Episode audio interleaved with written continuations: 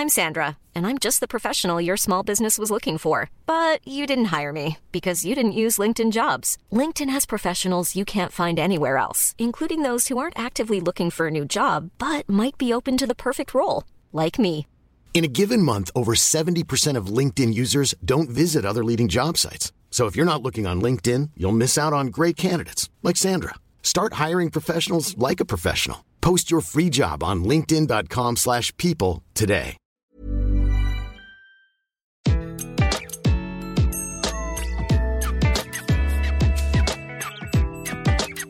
Bonjour, je suis Gaël Châtelain-Berry. Bienvenue sur mon podcast Happy Work, le podcast qui va vous envoyer des ondes positives pour aller travailler.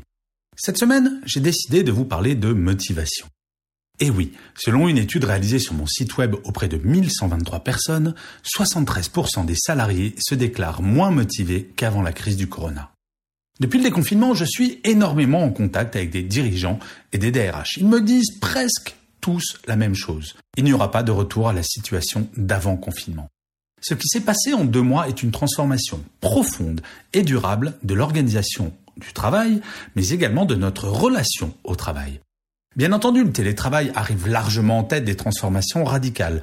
Des entreprises qui n'avaient jamais envisagé d'utiliser le télétravail s'y sont mis à marche forcée. D'autres, qui avaient un plan de transformation planifié sur deux ans, ont dû réaliser ce plan en une semaine. Mais il n'y a pas que cela. Il y a les transformations rendues obligatoires par la situation sanitaire, mais désormais, il faut commencer la transformation des hommes. S'il est simple d'acheter des ordinateurs portables aux salariés pour qu'ils soient en télétravail, transformer les relations managériales est nettement moins aisé et surtout moins rapide.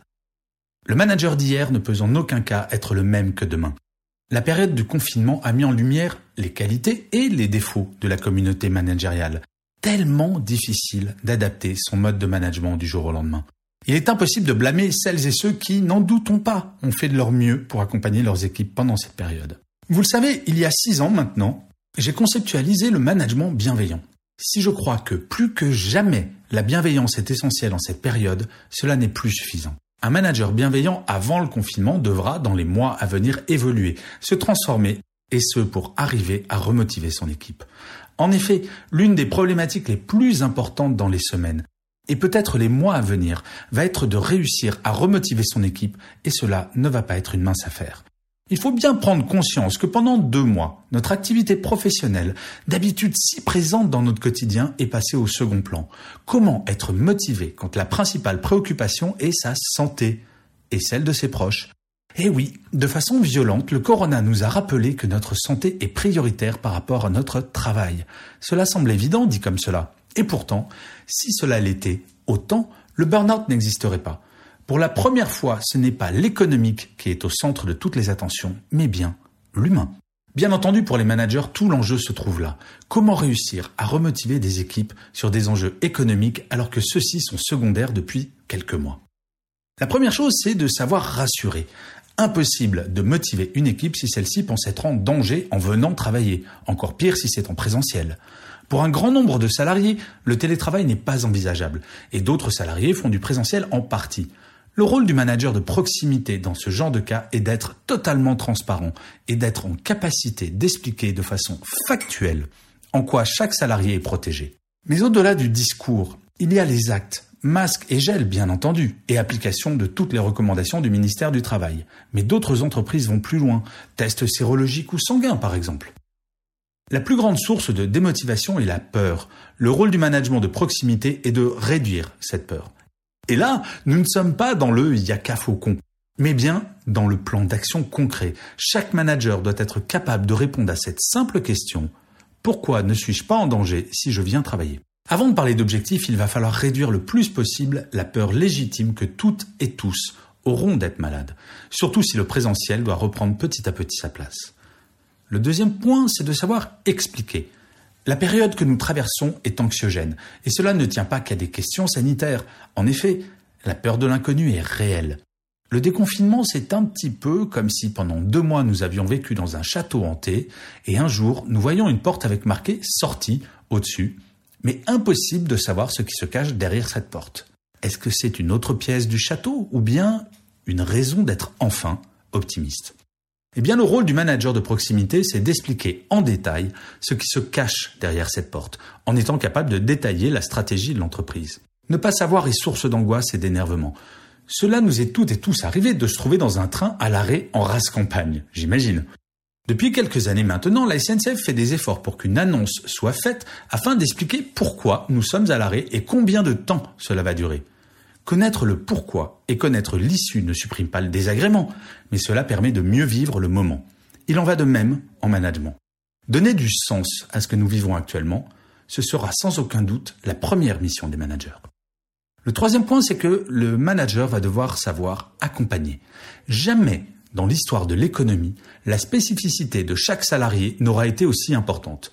En effet, nous serons passés en deux mois d'un monde de l'entreprise où la stratégie de bien-être au travail pouvait être relativement globale. Aujourd'hui, tout cela a volé en éclats. Entre les personnes qui sont à 100% en télétravail, les autres à 0%, certains entre les deux, et la particularité du télétravail pour les personnes ayant des enfants ou non à la maison, par exemple.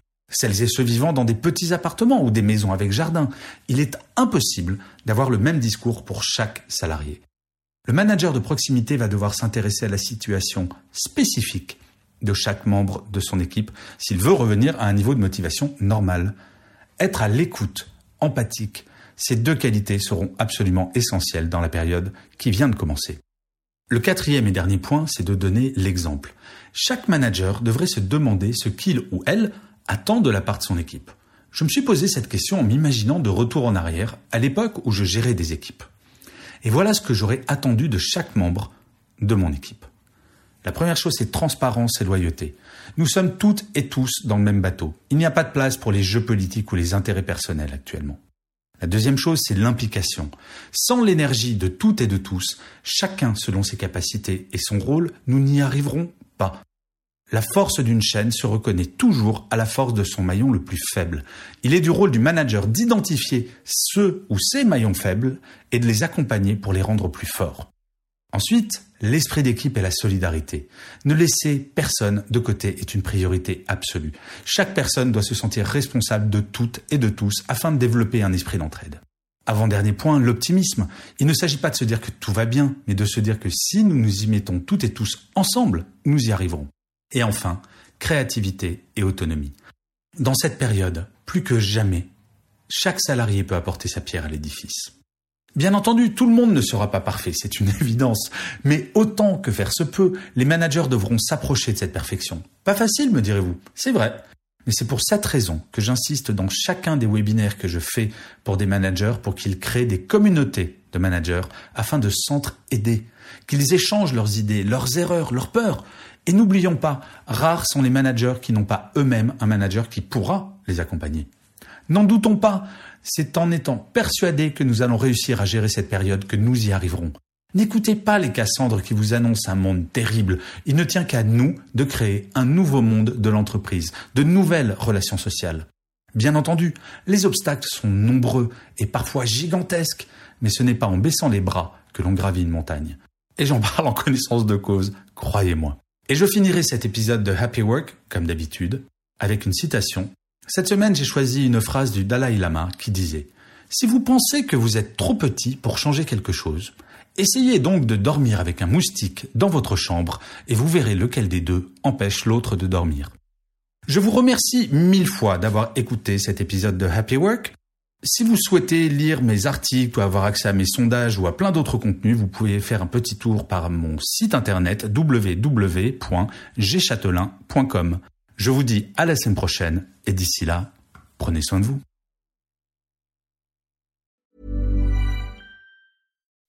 When you make decisions for your company, you look for the no-brainers. If you have a lot of mailing to do, stamps.com is the ultimate no-brainer. Use the stamps.com mobile app to mail everything you need to keep your business running with up to 89% off USPS and UPS. Make the same no-brainer decision as over 1 million other businesses with stamps.com. Use code program for a special offer. That's stamps.com, code program.